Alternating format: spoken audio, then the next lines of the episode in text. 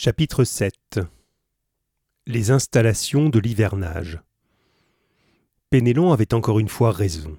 Tout était pour le mieux, et ce tremblement de glace avait ouvert au navire une route praticable jusqu'à la baie.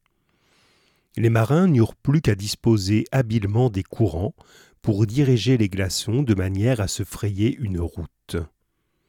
Le 19 septembre, le brick fut enfin établi à deux encablures de terre, dans sa baie d'hivernage, et solidement ancré sur un bon fond. Dès le jour suivant, la glace s'était déjà formée autour de sa coque. Bientôt elle devint assez forte pour supporter le poids d'un homme, et la communication put s'établir directement avec la terre. Suivant l'habitude des navigateurs arctiques, le gréement resta tel qu'il était. Les voiles furent soigneusement repliées et garnies de leur étui, et tout demeura en place, autant pour permettre d'observer au loin que pour attirer l'attention sur le navire. Déjà, le soleil s'élevait à peine au-dessus de l'horizon. Depuis le solstice de juin, les spirales qu'il avait décrites s'étaient de plus en plus abaissées, et bientôt il devait disparaître tout à fait. L'équipage se hâta de faire ses préparatifs. Pénélan en fut le grand ordonnateur. La glace se fut bientôt épaissie autour du navire, et il était à craindre que sa pression ne fût dangereuse. Mais Pénélan attendit que, par suite du va-et-vient des glaçons flottants et de leur adhérence, elle eût atteint une vingtaine de pieds d'épaisseur.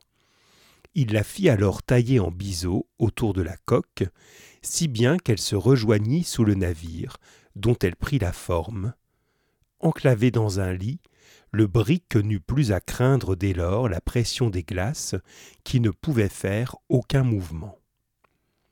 Les marins élevèrent ensuite le long des précintes et jusqu'à la hauteur des bastingages une muraille de neige de cinq à six pieds d'épaisseur, qui ne tarda pas à se durcir comme un roc. Cette enveloppe ne permettait pas à la chaleur intérieure de rayonner au dehors. Une tente de toile, recouverte de peau et hermétiquement fermée, fut étendue sur toute la longueur du pont et forma une espèce de promenoir pour l'équipage. On construisit également à terre un magasin de neige dans lequel on entassa les objets qui embarrassaient le navire.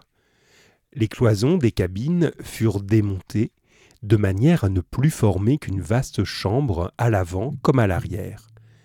Cette pièce unique était d'ailleurs plus facile à réchauffer, car la glace et l'humidité trouvaient moins de coins pour s'y blottir.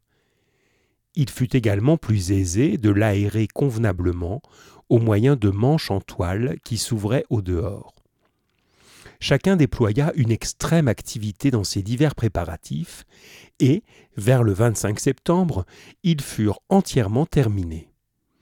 André Vasling ne s'était pas montré le moins habile à ces divers aménagements. Il déploya surtout un empressement trop grand à s'occuper de la jeune fille. Et si celle-ci, tout à la pensée de son pauvre Louis, ne s'en aperçut pas, Jean Cornbutte comprit bientôt ce qui en était. Il en causa avec Pénélan. Il se rappela plusieurs circonstances qui l'éclairèrent tout à fait sur les intentions de son second. André Vasling aimait Marie et comptait la demander à son oncle dès qu'il ne serait plus permis de douter de la mort des naufragés. On s'en retournerait alors à Dunkerque, et André Vasling s'accommoderait très bien d'épouser une fille jolie riche, qui serait l'unique héritière de Jean Cornbutte. Seulement, dans son impatience, André Vasling manqua souvent d'habileté. Il avait plusieurs fois déclaré inutiles les recherches entreprises pour retrouver les naufragés, et souvent un indice nouveau venait lui donner un démenti, que Pénélan prenait du plaisir à faire ressortir. Aussi, le second, détestait-il cordialement le timonier, qui le lui rendait avec du retour?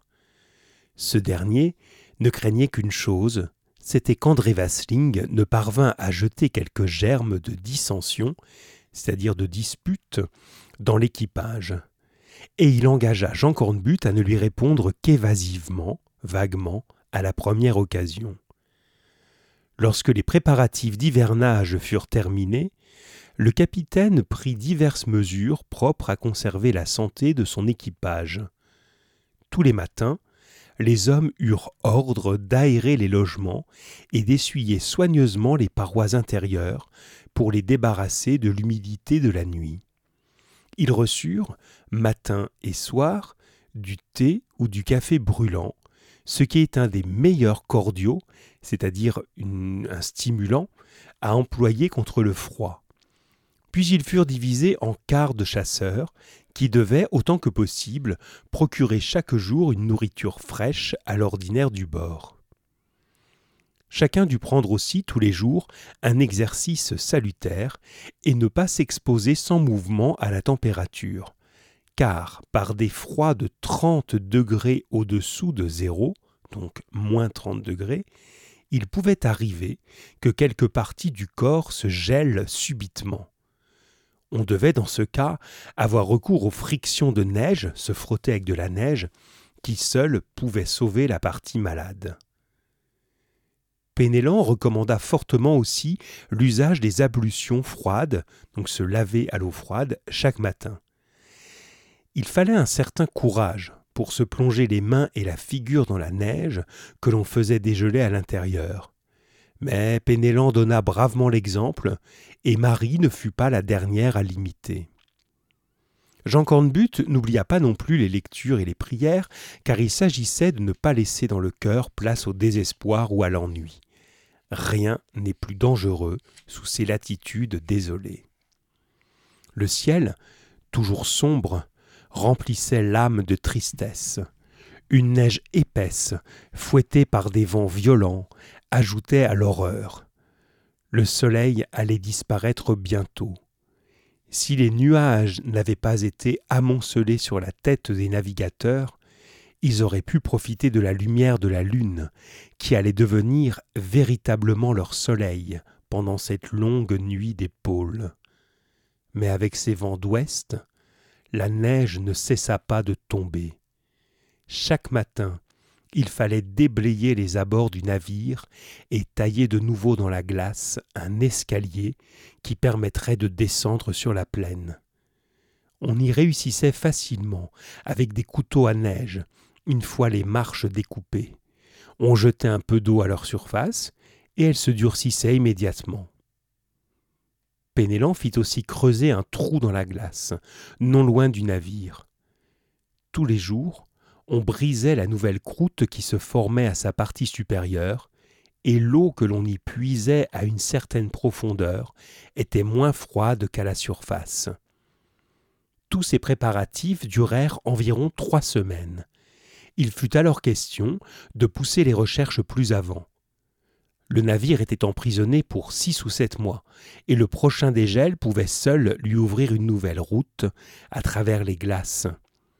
Il fallait donc profiter de cette immobilité forcée pour diriger des explorations dans le nord.